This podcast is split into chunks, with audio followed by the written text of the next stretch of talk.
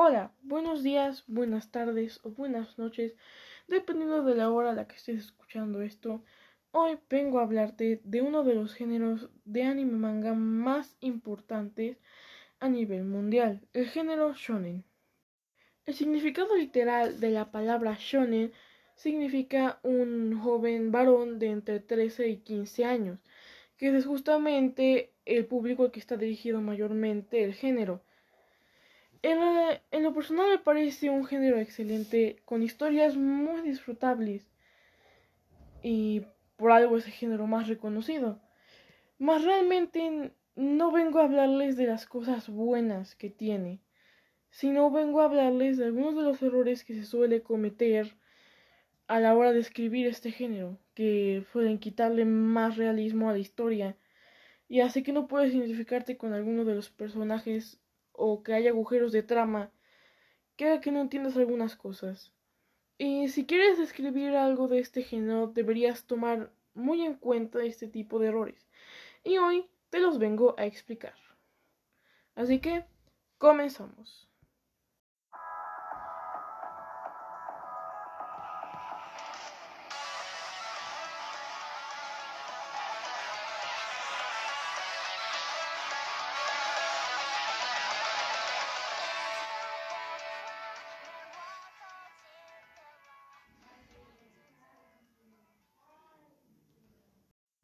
Personaje llamado Roy Mustang y tiene a su compañera Rika.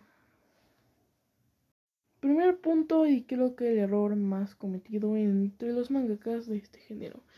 Como ya mencioné que era un género dirigido mayormente hacia varones jóvenes, muchos de sus mangakas son varones adultos. Por tanto, las mujeres del género siempre están escritas desde la perspectiva del hombre.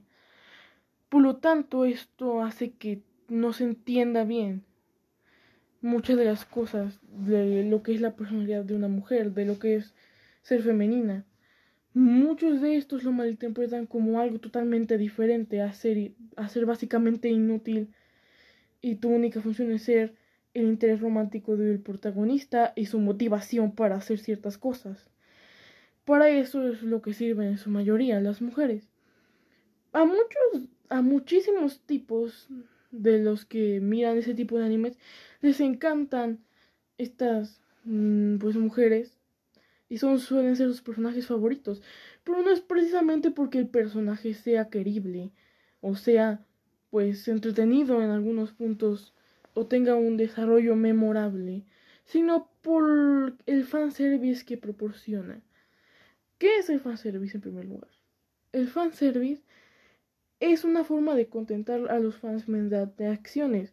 En la mayoría no hay tanto fanservice en el manga, pero en el anime existe lo que se llaman capítulos de relleno.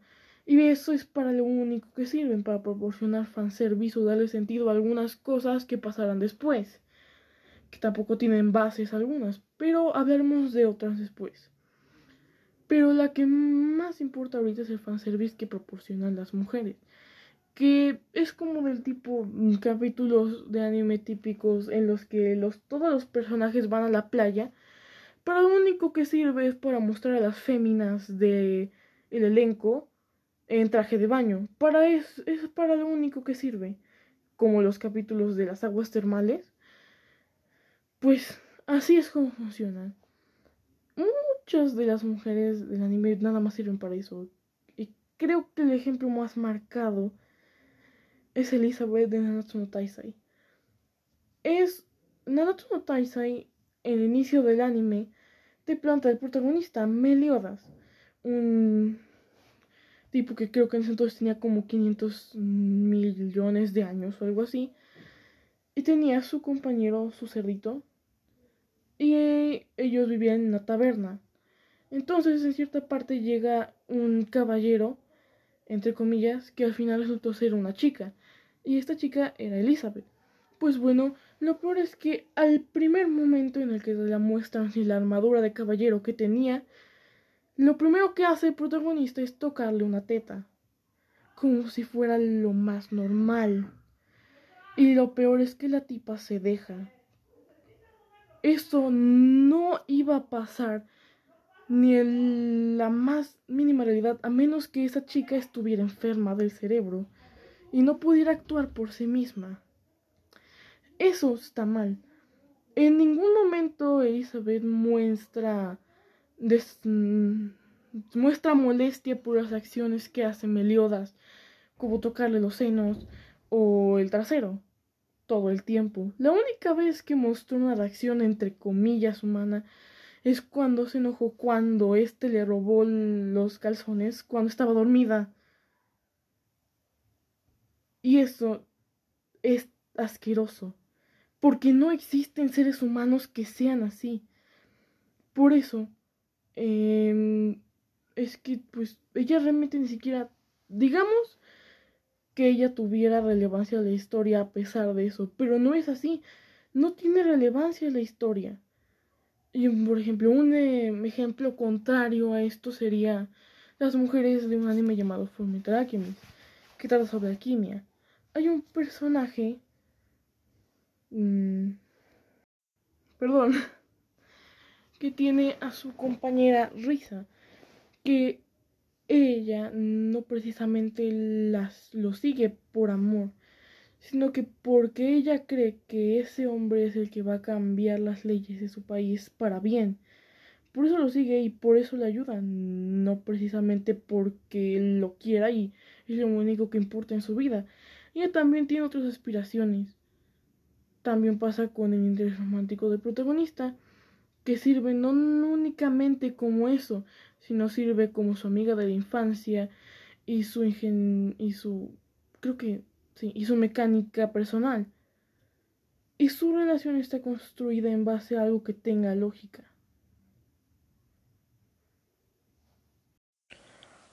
Porque crecieron juntos. Y de pronto el desarrollo de pareja que tuvieron y cómo terminaron una relación romántica. A diferencia de la relación que tenía Elizabeth con Meliodas, que realmente no tiene sentido alguno. Porque ni siquiera la trató bien desde el inicio, sino que abusaba de ella. Y de hecho es algo feo porque es algo que se ve como positivo en algunos chicos de, de los que observan ese tipo de series. Este tipo de personajes femeninos sumisos en su totalidad se les denomina waifus. Hay algunas que no son así, pero son pocas realmente. La mayoría son de ese tipo de personajes totalmente sumisos. Y el peor es el significado de la palabra waifu en sí. Porque waifu significa novia perfecta. Pero tampoco es una lástima para ellos porque las mujeres así no existen. Por eso es muy despreciable ese tipo de personajes. Porque te hacen una idea de cómo son las mujeres y cuando te encuentras son una real es muy diferente. Bueno, de ese punto creo que sería todo. De preferencia, si vas a escribir algo de este tipo de géneros de peleas, procura mantener un desarrollo y un realismo o credibilidad en tus personajes para que no salgan aberraciones como estas.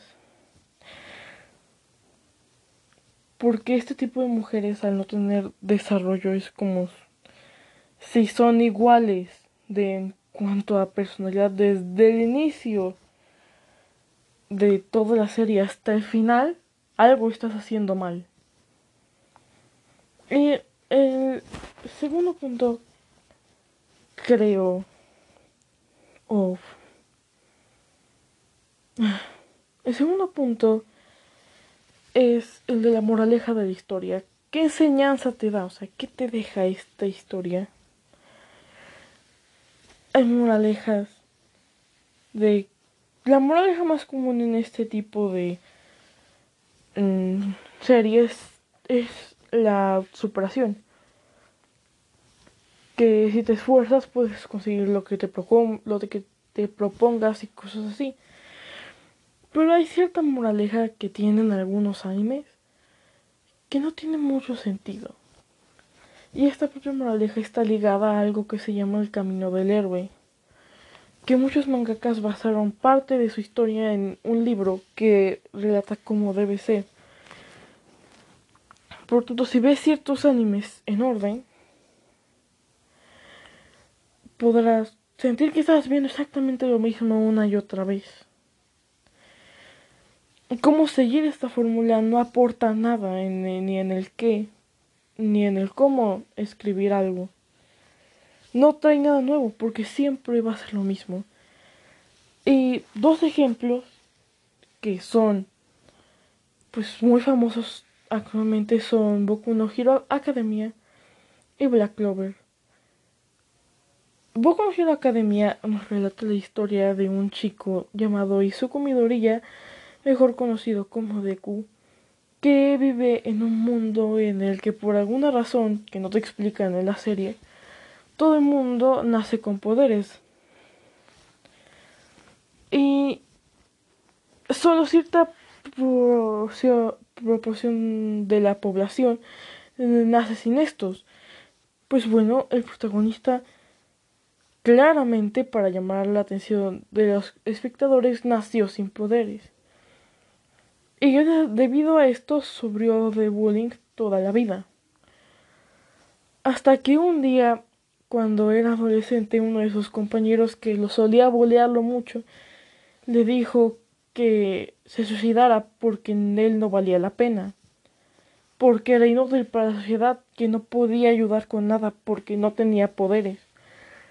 Entonces se fue todo deprimido a su casa y en medio camino hacia su casa se encontró con un villano de ese mundo en el que existen los héroes y los villanos.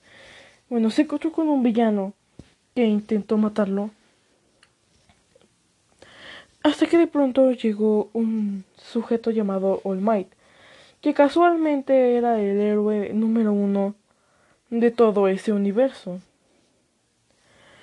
que por ningún motivo y sin conocer al niño este, decide darle su ADN para que obtenga sus poderes.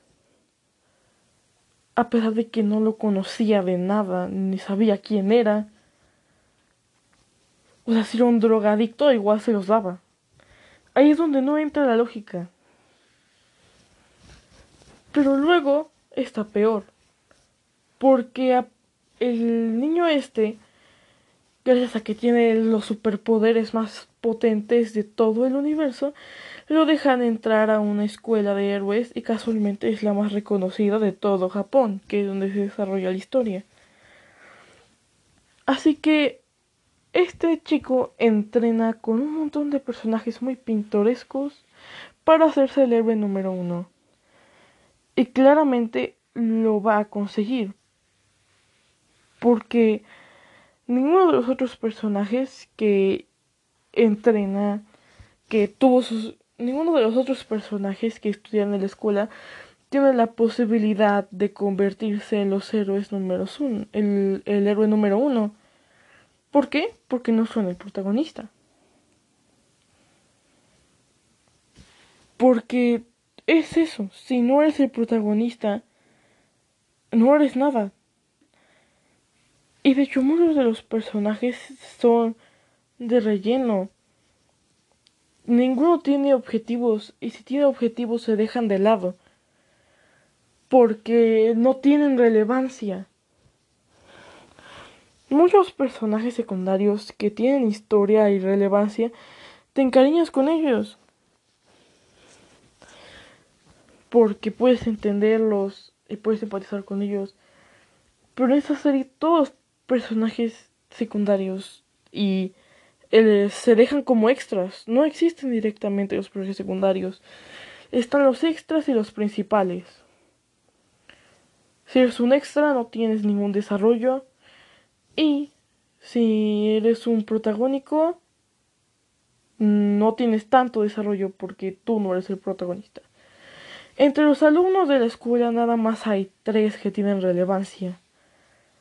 Ya algunos de los maestros te muestran parte de su historia, pero de allá en fuera, los únicos que realmente tienen un trasfondo creíble, entre muchas comillas, más, bueno, mm, hay algunos que sí lo tienen, eso no lo voy a negar, hay cosas buenas, pero los que no tienen un trasfondo creíble, son en sí los héroes. De ahí fuera nada más los villanos, que son los que tienen el trasfondo creíble. Y creo que ese es el único punto fuerte, fuerte de verdad de My Hero Academia. Que tiene muy buenos villanos. Pero como no son el protagonista, se desaprovechan y no se muestra tanto de lo que son ellos. O nada más se los muestran casi hasta el final. Así como que ocurren muchas cosas sin sentido. Como que se supone que eso Midorilla y todos sus compañeros de que están estudiando para ser héroes hacen todo el trabajo que deberían hacer los héroes y los héroes no existen. Nunca aparecen en la trama o nada más para ayudar al protagonista y ahí en fuera no tienen ninguna relevancia hasta el final. O quizá uno o dos tengan relevancia, pero de ahí en fuera no. Y ese es el problema. ¿Qué moraleja te deja eso? La moraleja de este tipo de series es básicamente que si no fuiste seleccionado por el destino y no tienes los poderes más de todo el mundo, no puedes ser nadie en esta vida. Mm, no, nadie te va a prestar atención y nada más te quedas en el fondo. Porque no eres relevante. Y eso es muy molesto. Porque a pesar de esa enseñanza tan mala, ese tipo de personajes siempre dicen, no me voy a rendir. El problema es que esos personajes siempre tienen todas las de ganar. No es que se rindan o no, siempre van a tener que ganar. ¿Por qué? Porque son los protagonistas. Así que este tipo de series no te nutren, no te inspiran, no te puedes sentir identificado. Porque no hay nadie que tenga todo el poder del mundo nada más porque sí. Porque el destino dijo, este niño va a ser el más fuerte de todos. No. La fuerza se construye en base a otras cosas como el entrenamiento y las experiencias. Como ya mencioné, otra buena, la moraleja contraria es que si te esfuerzas puedes lograr todo lo que te propongas. Pues bueno, eso sería básicamente todo lo contrario a, este anime. Y no existe nada más este, solo que este es el más similar, el más acoplado a ese, esa teoría. Pero hay otros, como Black Clover o entre comillas Naruto. Pero ahí sí te explican más o menos. En Naruto sí. Pero en Black Clover es peor. Y eso es porque Black Clover y My Academia están basadas en Naruto. Y eso es porque al principio comenté sobre el camino del héroe y cómo esta moraleja está ligada a ello. Pues bueno, estos tres animes están basados en eso, solo que uno está copiado del anterior.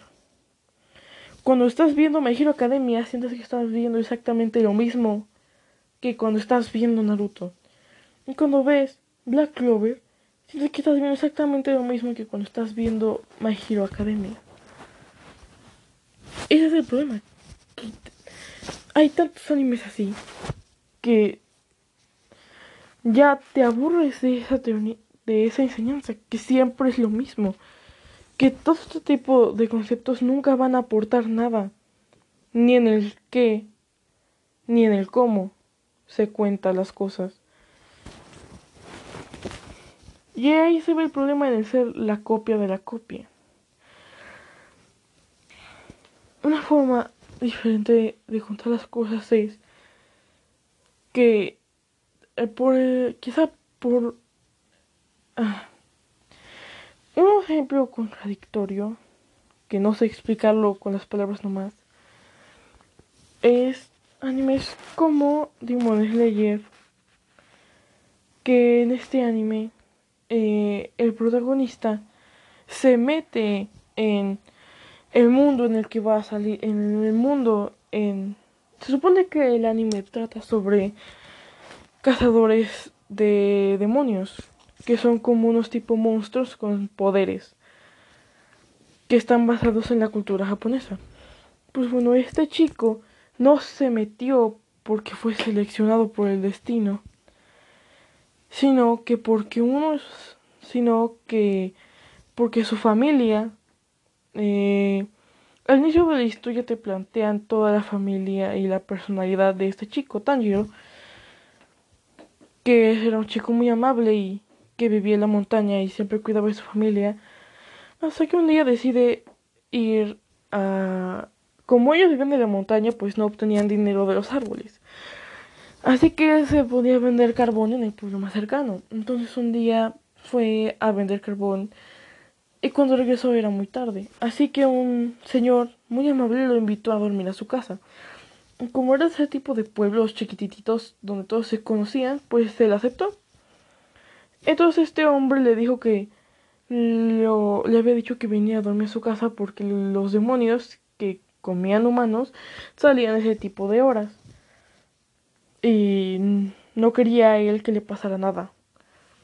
Entonces Tanjiro empieza a pensar que que que pobre señor que piense que la vida es tan dura que para el día de mañana le iba a traer a sus hermanos chiquitos para que viera que el mundo realmente no es tan malo y alegar un poco su vida. Entonces, a la mañana siguiente, cuando regresó a su casa, resultó que toda su familia había sido asesinada por un demonio. Y su hermana se había transformado en uno.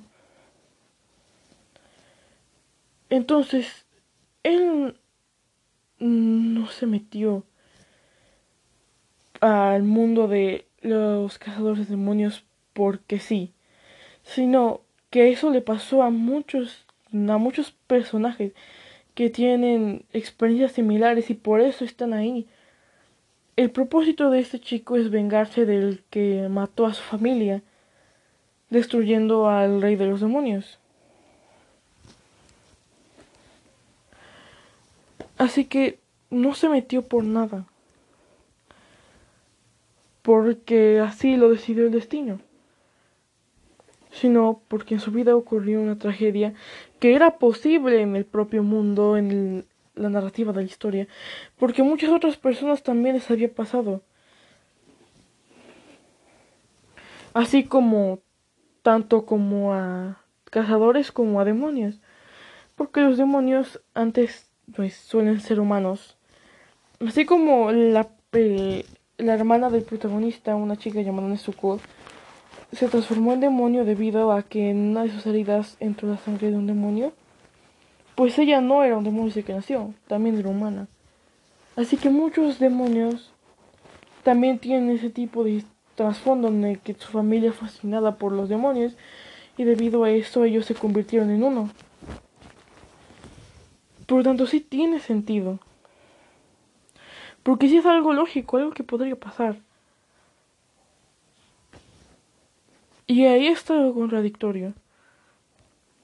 Por ejemplo, este protagonista Tanjiro no está basado en el camino del héroe únicamente, pero tiene partes del mismo.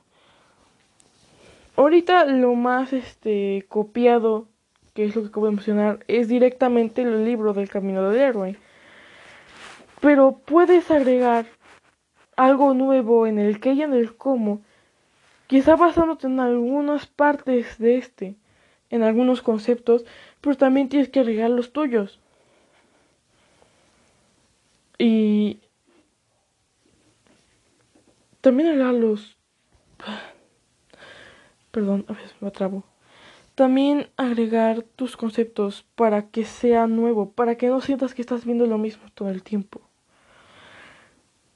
Y eso sería todo bajo este punto. Sin duda creo que estos son de los... Este... Y bueno, bajo este punto creo que sería todo. Sinceramente creo que estos dos puntos son los que más se suele ver. Por algo dije que la fórmula esta ya estaba tan usada. Y por eso sientes que cuando ves muchos animes siempre estás viendo lo mismo. Así que si vas a escribir una historia, trata de evitar esos errores. y de mantener un desarrollo de personaje y una historia con sentido y realismo a pesar del mundo en el que se desarrolle. Algo con lo que te puedas sentir identificado. dentro de género no solo hay cosas malas. Hay obras muy buenas como algunos de los ejemplos positivos que di de la serie de Full Metal Alchemist que está muy bien y esta serie a mucha gente no le gusta por el hecho de que deja de un, a un lado las cosas como el fanservice o la acción para dar un poco de realismo y desarrollo a sus personajes. Tanto así que hasta el personaje más secundario tiene desarrollo y puedes ver su cambio y por qué cambió a lo largo de su vida.